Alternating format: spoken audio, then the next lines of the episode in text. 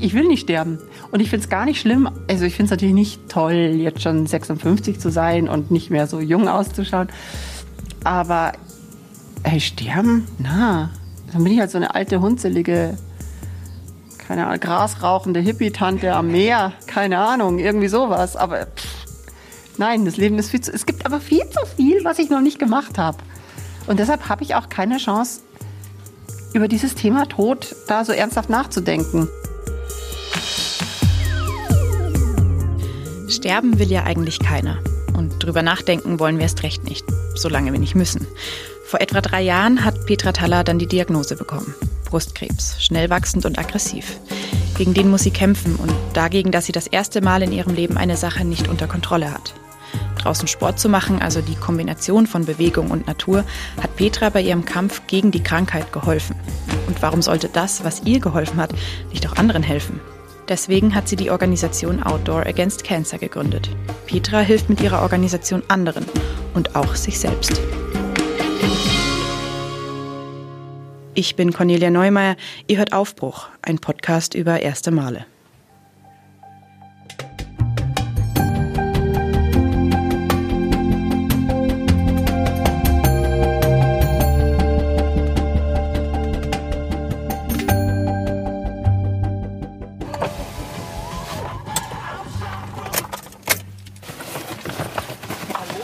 Hi. Ah. Hi. Alles gut? Ja, hat geklappt.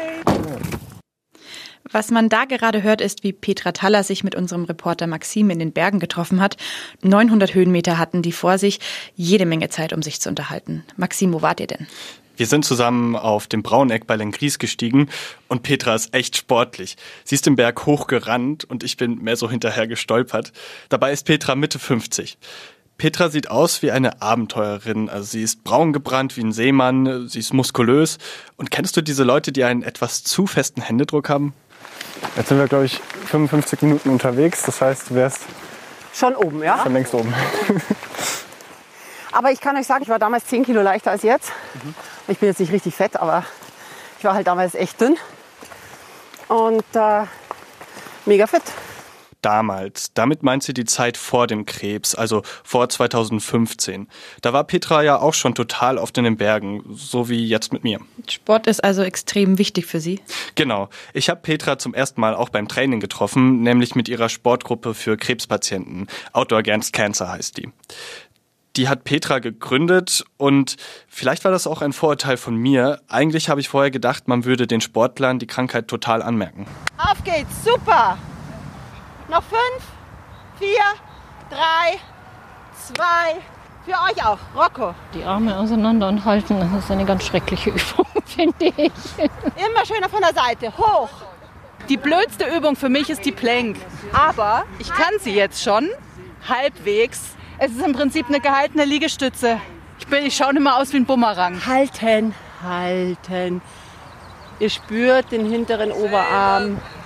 Mach selber, du faule Kuh. Da waren Leute beim Training, die haben schon sehr lange Krebs, aber da waren auch andere dabei, die ihre Diagnose gerade erst bekommen haben. Petra selbst hat ihre Diagnose bekommen, da ist sie gerade von einer Expedition in Papua-Neuguinea wiedergekommen. Also am Anfang habe ich weder über Sport noch über sonst was nachgedacht. Da war es einfach so, als würde die Welt in dem Moment einfach stillstehen. Also kein Wind, kein Geräusch. Du völlig isoliert in so einer Blase musst jetzt erstmal mit dir alleine zurande kommen. Also das nützt nichts. Da laufen die Tränen, aber der nützt heulen nützt da nichts. Da kommt dann schon mal so, wow, jetzt hat es dich erwischt. Und dann musst du aber weiter, weitergehen. Also für mich war es ganz klar, ich muss weiter. Ich habe als erstes habe ich wirklich den Vater von meinen Kindern angerufen. Und wir waren zu dem Zeitpunkt schon seit 15 Jahren geschieden. Aber das zeigt eigentlich, ich habe gedacht, ich brauche ganz dringend einen Verbündeten, Verbündeten, auch was die Kinder anbelangt.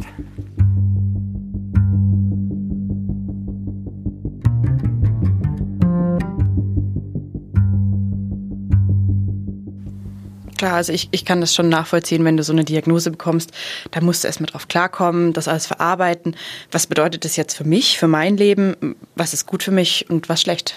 Ja, und was für Petra vor allem das Schlimmste war, ist, dass alle meinten, sie müssten jetzt mitreden bei ihrer Krankheit.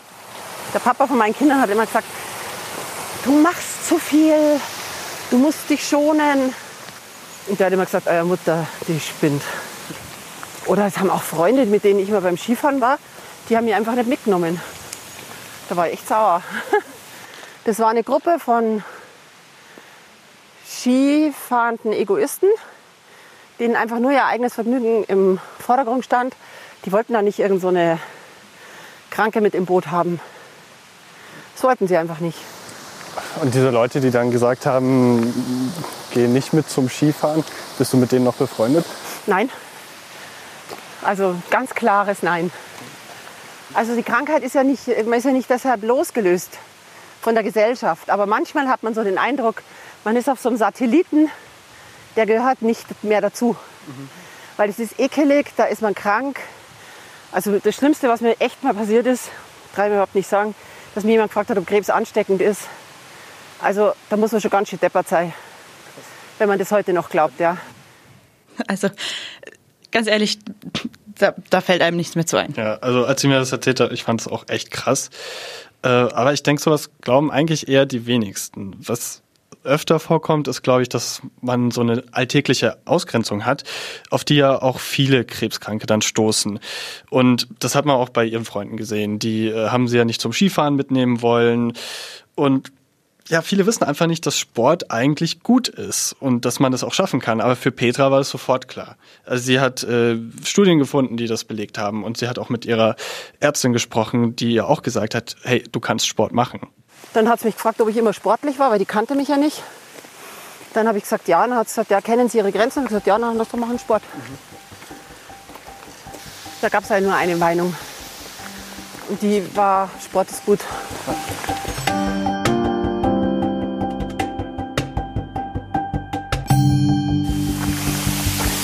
Also ich bin fast jeden Tag, bis auf diese Tage, an denen ich nicht konnte, mit meiner Tochter in der Früh laufen gegangen. Und wenn die Sarah mal nicht da war, hat der Joshua übernommen.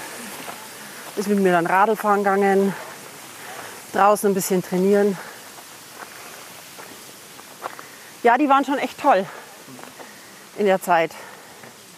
Das ist ja auch nicht so gang und gäbe, dass sich die Kinder dann um so eine kranke Mutter kümmern. Das klingt jetzt so, als wären die Kinder nur da gewesen, um der Mutter zu helfen. Aber Petra hat sich da auch echt viele Gedanken gemacht darüber, dass sie ihren Kindern natürlich auch helfen muss. Ich habe aber auch versucht, viele Dinge fernzuhalten. Also wir haben schon es ganz gut hinbekommen, dass wir ein normales Leben geführt haben. Also sprich auch Mutter erfüllt ihre Mutterpflichten. Waschen, kochen, putzen, bügeln. Also wir hatten eine Putzfrau.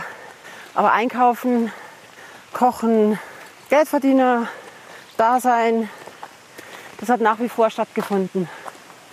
Und das war mir auch wichtig. Das ist einfach unsere Pflicht, wir sind Eltern. Also auf mich wirkt es schon so, als ob Petra wirklich einen ziemlich hohen Anspruch vor allem an sich selbst hat. Ja, also ich finde das schon krass. Sie hat ja eben Vollzeit gearbeitet während der Chemo. Ich weiß ganz ehrlich nicht, ob ich das in der Situation schaffen würde. Es ist halt Petras persönlicher Umgang mit der Krankheit. Eine Krankheit, die einen ja auch echt aus der Bahn wirft. Man kann das bewundernswert finden oder zu streng. Die haben eigentlich permanent gesagt, sie gehen einkaufen. Aber ich habe nur gesagt, ich gehe einkaufen. Und dann bin ich im Supermarkt gestanden. Die Soße ist mir runtergelaufen schwindlig war mir, heiß war. Ich habe gedacht, war Petra, du bist so deppert. Hättest halt die zwei einkaufen lassen gehen. Aber ich habe auch dann vom Supermarkt angerufen und gesagt, ich packe jetzt das Zeug ins Auto, wo ich jetzt überall immer zu Fuß hingehe. Also ich habe mir dann schon das Auto genommen, ist jetzt ökologisch nicht ganz so wertvoll gewesen. Aber hat mir halt viele Dinge erleichtert. Und äh, habe dann angerufen und gesagt, ich lade jetzt vor der Tür drei oder vier Sachen aus. Könnt ihr die bitte hochtragen? Also das hätte ich nicht geschafft. Keine Chance. Irgendwie so fette Tüten. Da war ich dann schon, hat mich das schon teilweise schon angestrengt. Sie kommt jetzt also zu Hause nicht mal mehr die Treppe hoch und Da merkt man ja dann erstmal, was eine Chemo mit dem Körper macht. Sie ist vorher in einer Stunde 900 Höhenmeter hochgelaufen und jetzt kann sie zu Hause die Einkäufe nicht mal mehr in den zweiten Stock tragen.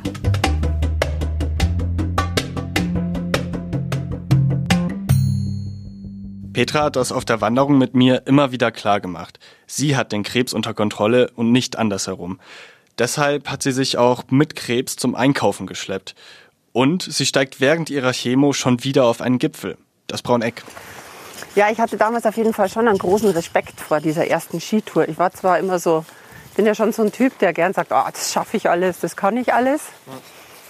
Und äh, als wir dann so los geschlappt sind mit unseren Tourenski, da habe ich dann schon relativ zügig, muss mal darüber gehen, relativ, relativ zügig gemerkt, dass es ein bisschen anstrengender ist, als es vorher war. Also ich war schon nach der ersten Chemo, war ich schon irgendwie platt.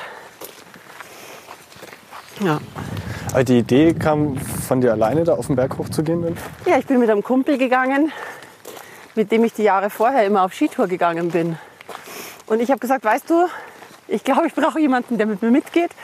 Und dann hat er gesagt, oh, Tallerin, das machen wir schon. Aber hattest du da äh, starke Zweifel davor? Na, das wusste ich schon, dass ich das machen kann. Also ich kenne mich ja gut genug. Ich kenne ja meinen Dickschädel. Der ist manchmal für andere Leute sehr anstrengend, aber für mich sehr gut. Aber trotzdem hat sich irgendwie anders angefühlt. Mein Körper war, das hat sich einfach, ich habe auch so, das klingt jetzt echt schräg, wenn ich mich heute daran erinnere, dann kann ich förmlich schmecken, dass ich diese Chemo in mir hatte, obwohl ich die Chemo nicht schmecken konnte. Ja? Geschmeckt, okay. Äh, könntest du den Geschmack beschreiben? Rot und bitter. das würde ich einfach mal so sehen. Wo du, kannst du dir vorstellen, du nimmst irgendwas, du isst irgendwas und hast so ein flaues Gefühl im Magen? So war das die ganze Zeit irgendwie so. Sie nimmt die Dinge ja immer ziemlich leicht, aber das scheint ja damals trotzdem ein Moment gewesen zu sein, in dem sie kämpfen musste. Mhm. Sie hat gekämpft und sie hat auch gewonnen. Sie sagt immer auf alles, sie schafft's und dann schafft sie es eben auch wirklich. Sie hat die Chemo durchgezogen, sie hat trainiert und den Gipfel bestiegen, trotz Krebs. Und den Aufstieg hat sie dann auf ihre Art gefeiert. Ja, ja, ich habe oben trotzdem mal Weißbier getrunken und Weißwürsch gegessen. Das ist alles, was man nicht tun soll während der Chemotherapie. Aber mei, das muss jeder für sich entscheiden. Und ich habe einfach entschieden, dass ich genauso weiter lebe oder ähnlich weiterlebe wie vorher. Und oben auf dem Gipfel hat sie sich dann auch mit ihrem Kumpel zusammengesetzt und der hat sie auf was gebracht. Er hat irgendwann mal gesagt, ja, vielleicht sollte man mal mit Krebspatienten zur Skitour gehen. Ich glaube, irgendwie so lief das ab. Da habe ich mir die ganze Zeit überlegt, wieso soll ich sowas tun? Und drei Tage später habe ich ihn angerufen und gesagt, du, ich habe, glaube ich, da eine Idee. Und diese Idee war dann eben Outdoor Against Cancer. Nach dem Gespräch hat Petra angefangen zu planen. Sie wollte andere Krebskranke dazu motivieren, auch in die Natur zu gehen. Das klingt ja bisher schon so, als ob ab dann alles für Petra erstmal gut ausgegangen ist.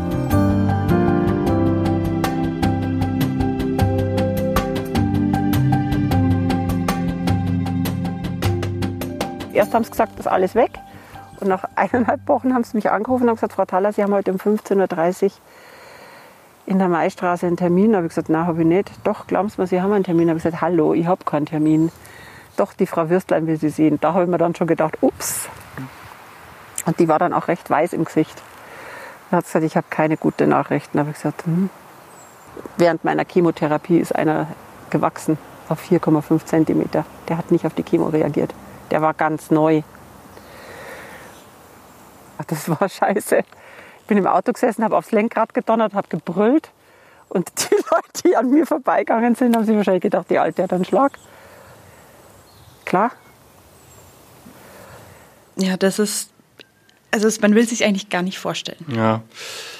Vor allem, wenn er rausgeschnitten ist, der Krebs, dann heißt das ja nicht, dass er auch weg ist. Also bei Brustkrebspatienten ist es so, dass man generell nie als ganz geheilt gilt. Und äh, bei Petra war das so, sie haben ihren zweiten Tumor entdeckt, als sie den ersten rausgeschnitten haben. Und ja, in der Situation macht Petra was, was sie eigentlich oft macht bei Schicksalsschlägen. Sie, sie lacht darüber. Mm, und dann habe ich einen Kumpel angerufen und habe gesagt, stell dir vor, das kannst du dir nicht vorstellen. Erst haben sie gesagt, das ist alles weg. Und jetzt ist da einer gewachsen auf 4,5 Zentimeter. Die haben einen Vogel, oder? Dann hat er gesagt, haben sie den rausgeschnitten? Dann habe ich gesagt, ja. Dann hat er gesagt, dann ist er doch weg. da habe ich so lachen müssen. Dann habe ich gedacht, ja, eigentlich hast recht. Dann ist er doch weg. Gut, also ob ich ihr das jetzt jedes Mal glauben soll, dass sie solche Dinge wirklich gar nicht in Stolpern bringen, also das weiß ich nicht. Ja, und bei Petra war dieser zweite Tumor ja auch noch gar nicht der letzte. Also den dritten hatte sie erst vor einem Jahr. Chemo endete Juli 15. Amputation rechts September 15. Amputation links Oktober 17. An sich gilt Brustkrebs zwar als gut heilbar, aber auch nur, wenn er früh erkannt wird. Und selbst nachdem eine Brust abgenommen wurde, können immer noch Tumore wachsen.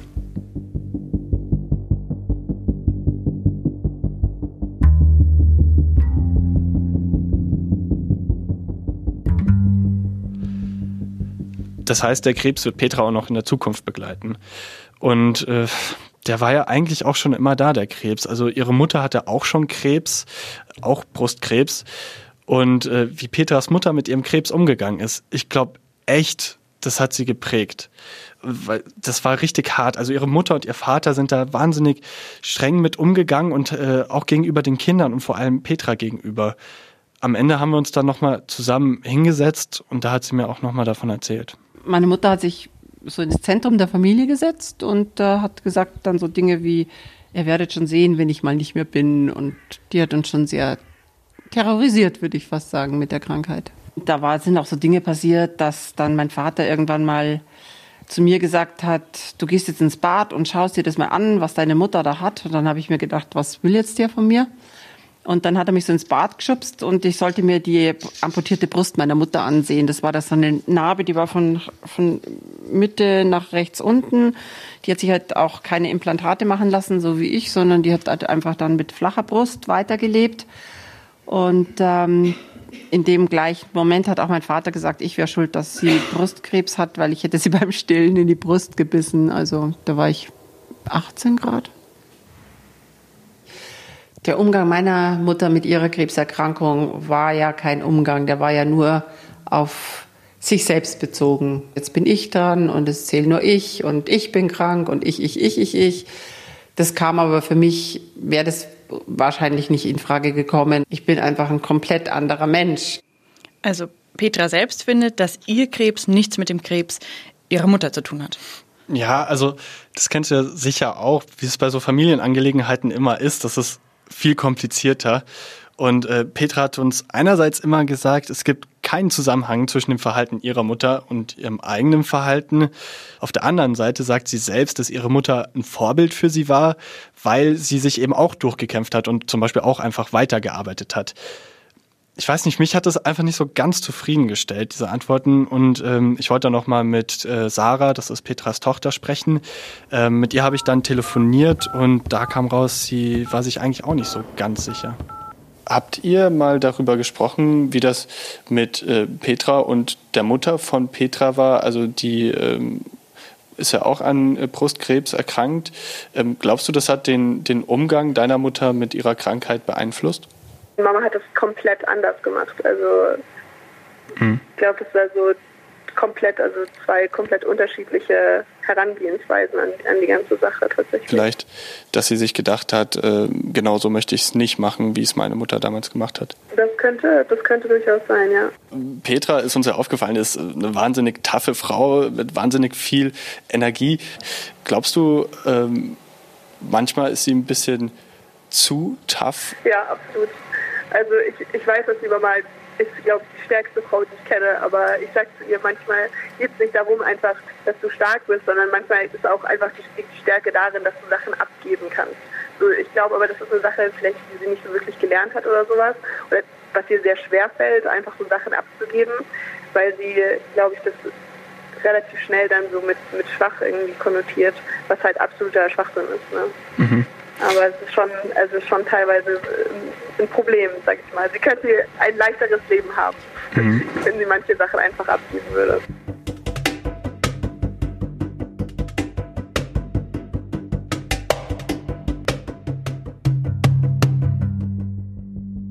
Also Petras Tochter findet das auch, dass sie einfach manchmal zu hart zu sich selbst ist. Ja, aber ihre Sturheit hat auch etwas Gutes.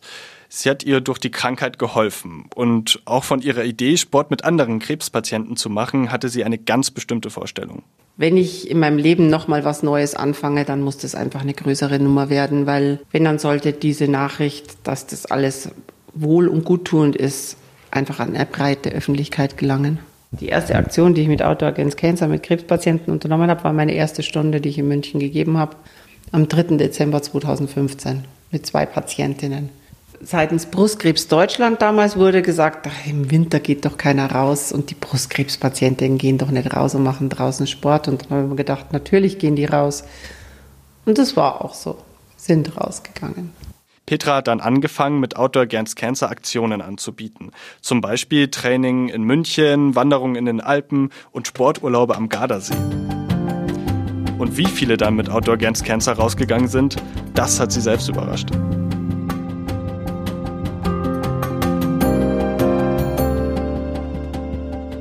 Dann hat irgendwann mal die europäische E-Mail von der EU bekommen. Dann habe ich gedacht, was soll denn das? Hab's gelöscht.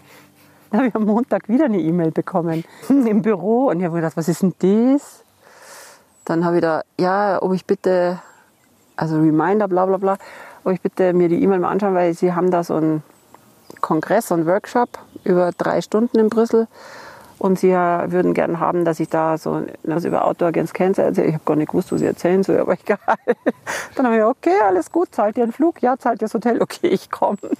Wie war das, äh, da zu sprechen? Das war schon aufregend. Und es war das erste Mal in meinem Leben, dass ich irgendwas in Englisch machen musste, so richtig offiziell. Und dann sitzt du in so einem Plenarsaal und da sind da überall diese Kameras, weißt du, wie es halt so in Brüssel ist. Gell? Das war schon aufregend. Ich habe dann diesem Head of Sports Unit, dem Yves Lelostec, habe ich dann eine E-Mail geschrieben. Und kurz vor Weihnachten 2016 hat er mir dann geschrieben, ich soll mich doch mit mehreren Ländern mit Outdoor Against Cancer um so einen EU-Fonds bewerben. Ja, dann bin ich halt wieder nach Brüssel geflogen. Und dann haben wir da so einen EU-Antrag, um das jetzt mal ein bisschen kürzer zu machen. Dann haben wir dann die Zuteilung des Geldes um sieben Punkte oder acht Punkte versäumt. Dann haben wir es dieses Jahr nochmal gemacht, aber ich glaube, dieses Jahr haben wir es richtig gemacht. Plötzlich hast du es in Palermo, wir arbeiten mit der Uni in Palermo zusammen, in Umea in Schweden, sodass plötzlich diese kleine Idee, die für Deutschland eigentlich nur gegolten hat, plötzlich in Regionen in anderen Ländern auch Und das dann alles Outdoor Against Cancer? Ja. Das ist schon beeindruckend. Also Zusammenarbeit mit Unis in Schweden, Italien. Sie versucht es jetzt wirklich auch europaweit aufzuziehen. Als sie das erzählt hat, da hat sie auch so richtig stolz gelächelt. Outdoor Against Cancer, das ist wirklich ihr Baby, das ist ihre Aufgabe. Und deswegen steckt sie da auch so viel Zeit rein. Im Vergleich zu früher, also vor der Krebserkrankung, ist es schon so, dass sie sich mal frei nimmt. Also was heißt frei? Sie arbeitet zwölf bis 14 Stunden am Tag, aber das ist für sie ganz normal. Ihre Tochter Sarah hat mir im Gespräch aber erzählt, ähm, Reisen, die sie früher abgesagt hätte, die lässt sie sich heute nicht mehr entgehen. Wenn alles glatt geht, fliege ich jetzt am 6. August nach Neu-Delhi. Und dann geht es mit dem Bus über so zwei 5000er Pässe nach Ladakh und dann auf dem 6.500er. Frag mich nicht, wie der heißt. Ich habe das gestern gesucht und ich finde den Namen nicht. Ja, Wie bereitest du dich darauf vor? gar nicht. Der Weg, den Petra einschlägt, der ist ja irgendwie unkonventionell, mutig, aber ich finde vielleicht auch manchmal an mancher Stelle einfach ein bisschen zu waghalsig. Ob sich der Weg jetzt für alle eignet, weiß ich auch nicht. Aber ich glaube, für Petra ist das ganz wichtig. Also die, die muss immer in Bewegung bleiben. Die, die will nicht stillstehen und ich glaube, sie kann das auch gar nicht anders. Also ihr Leben geht wirklich so zack, zack, zack, immer weiter. Und ähm, das ist einfach ihr Weg durch die Krankheit, durch diesen Krebs hindurch irgendwie das Gefühl von einer Kontrolle zu behalten. Ich glaube schon, dass wir auf der Welt sind, um Dinge zu schaffen. Aber ich weiß auch um die Tatsache, dass nicht jeder Mensch die Kraft hat und auch nicht die Möglichkeiten. Ja, da fallen viele Aspekte, müssen da schon zusammenkommen. Und einer der riesigen, riesigen, monstergroßen Aspekte ist das Glück. Ja, ja, ich habe Glück im Leben. Absolut.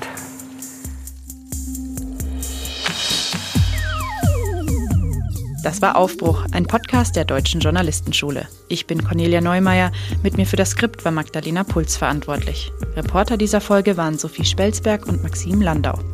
Leitender Redakteur war Henrik Oerding. Für die Produktion war Viktor Weresch zuständig. Konzept und Coaching stammen von Hadi Röde. Ganz besonderen Dank an Sarah Wilde für die grafische Gestaltung und an Epidemic Sound, die uns die Musik zur Verfügung gestellt haben für diese Folge und unsere gesamte Reihe.